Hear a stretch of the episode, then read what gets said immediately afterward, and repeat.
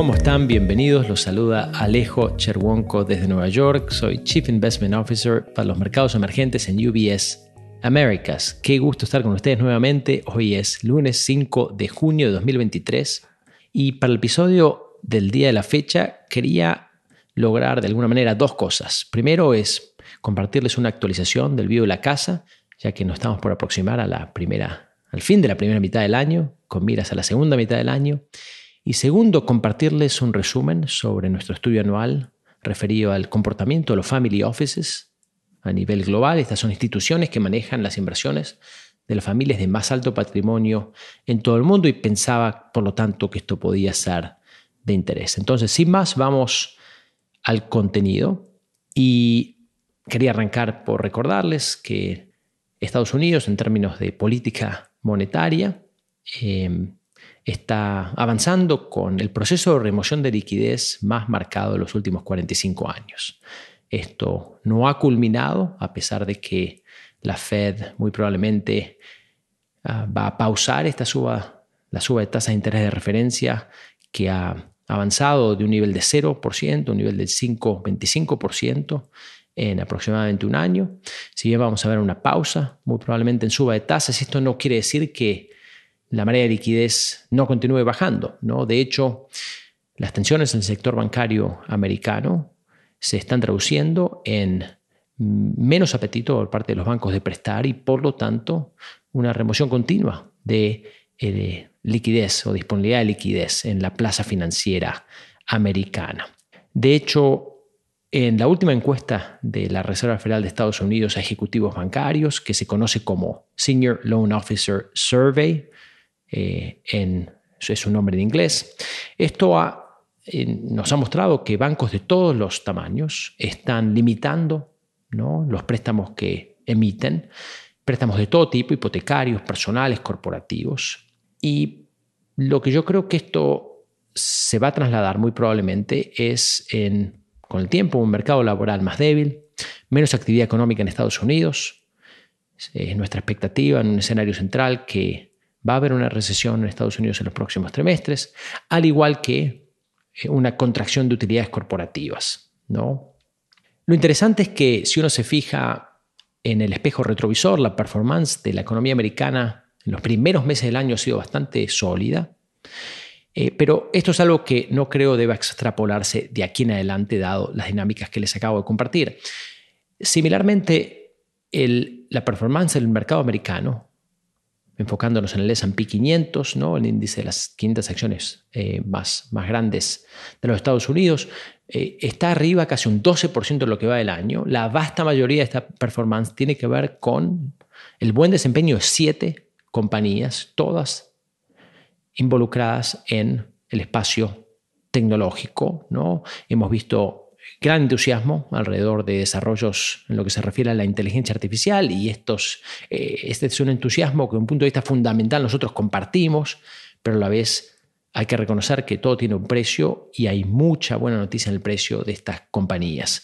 Por lo tanto, tampoco extrapolaríamos la performance del S&P 500 eh, de aquí en adelante. ¿no? Al mismo tiempo, creo que hay que reconocer que el mundo hoy por hoy en lo económico al menos, no está sincronizado. Estamos frente a un mundo que está operando a distintas velocidades.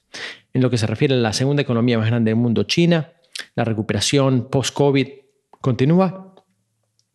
Creo que eh, muy probablemente vamos a ver cierto estímulo fiscal y monetario adicional en las próximas semanas que le, dan, le van a dar un apoyo adicional a este proceso de saneamiento eh, de la economía china. Pero más ampliamente, es nuestra expectativa que la vasta mayoría del crecimiento económico global provenga de Asia en los próximos trimestres. Eh, esto se refiere no solamente a India, perdón, no solamente a China, sino también incluye países como India, como Corea, como Taiwán. Y estoy hablando de que este crecimiento económico relativamente sólido esperamos se traduzca en crecimiento de utilidades corporativas también, bastante interesante. Lo que también llama la atención, creo, en este contexto y trayendo la conversación más para nuestra, nuestra región, es que potencias latinoamericanas como México y Brasil vienen mostrando bastante resiliencia en la remoción de liquidez americana y global, cada una aprovechando áreas de oportunidad específicas. En México, como ustedes saben y como hemos hablado en episodios anteriores de este podcast, es una economía que está muy bien posicionada para aprovechar este proceso de nearshoring o reacomodamiento de las cadenas de suministro globales y de hecho hace escasos días el gobierno mexicano reveló que nos, nos comentó que 117 proyectos han sido anunciados en lo que va el año de empresas privadas en términos de inversiones en México relacionados a el nearshoring. Esto se traduciría en inversiones de 50 mil millones de dólares. El caso de Tesla, como ustedes saben, ha sido el más visible en los medios en las últimas semanas, pero por supuesto no es el único. Esta es una tendencia creo que está aquí para quedarse. Brasil, por su parte, ha demostrado tener un sector primario y un sector agropecuario en ebullición.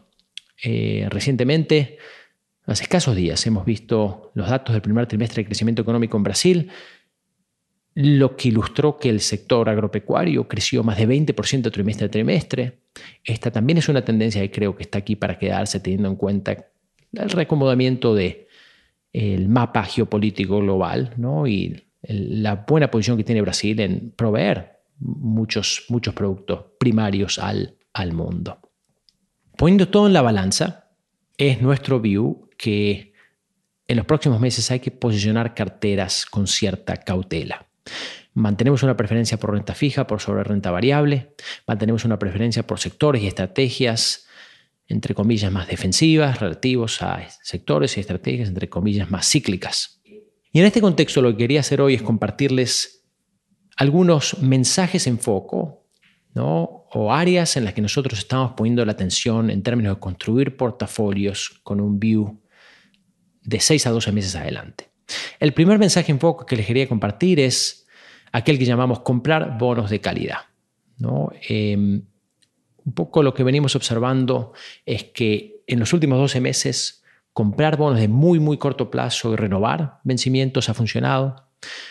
En los próximos 12 meses nuestro view es que es conveniente extender un poco duración, extender plazo, mantenerse dentro del área de mayor calidad, mayor calificación crediticia. Eh, es ahí donde hay oportunidades, eh, creo, interesantes de ingreso sin exponerse a riesgos eh, demasiado altos. El segundo mensaje en foco que les quería compartir es diversificar por fuera de Estados Unidos y por fuera de las acciones de crecimiento principalmente americanas. Esto tiene que ver con lo que les mencionaba anteriormente, que las valuaciones del S&P 500 en general y las acciones de crecimiento americanas en nuestro análisis están bastante extendidas. Vemos valuaciones más atractivas por fuera de Estados Unidos, por fuera del sector crecimiento, en los países emergentes, en partes de Europa. Y entonces esta rotación táctica es algo que creemos tiene bastante sentido en este momento. El tercer mensaje que les quería dejar es posicionarse para un dólar débil.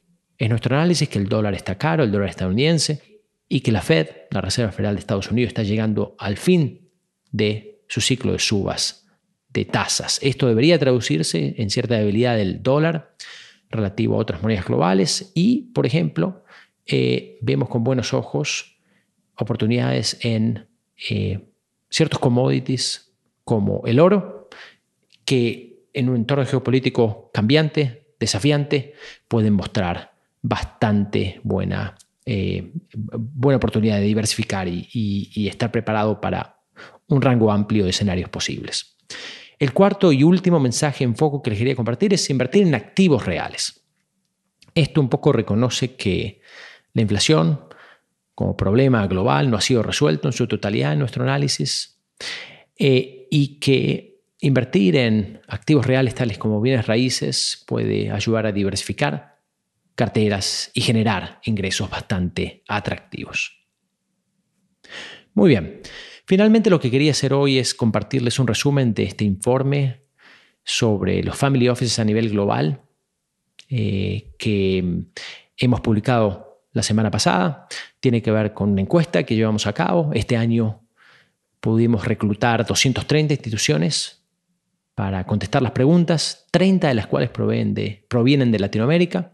Y en el agregado, estos family offices manejan un total de 500 mil millones de dólares de activos, ¿no? lo que los hace pesos relativamente pesados en la arquitectura financiera internacional. internacional.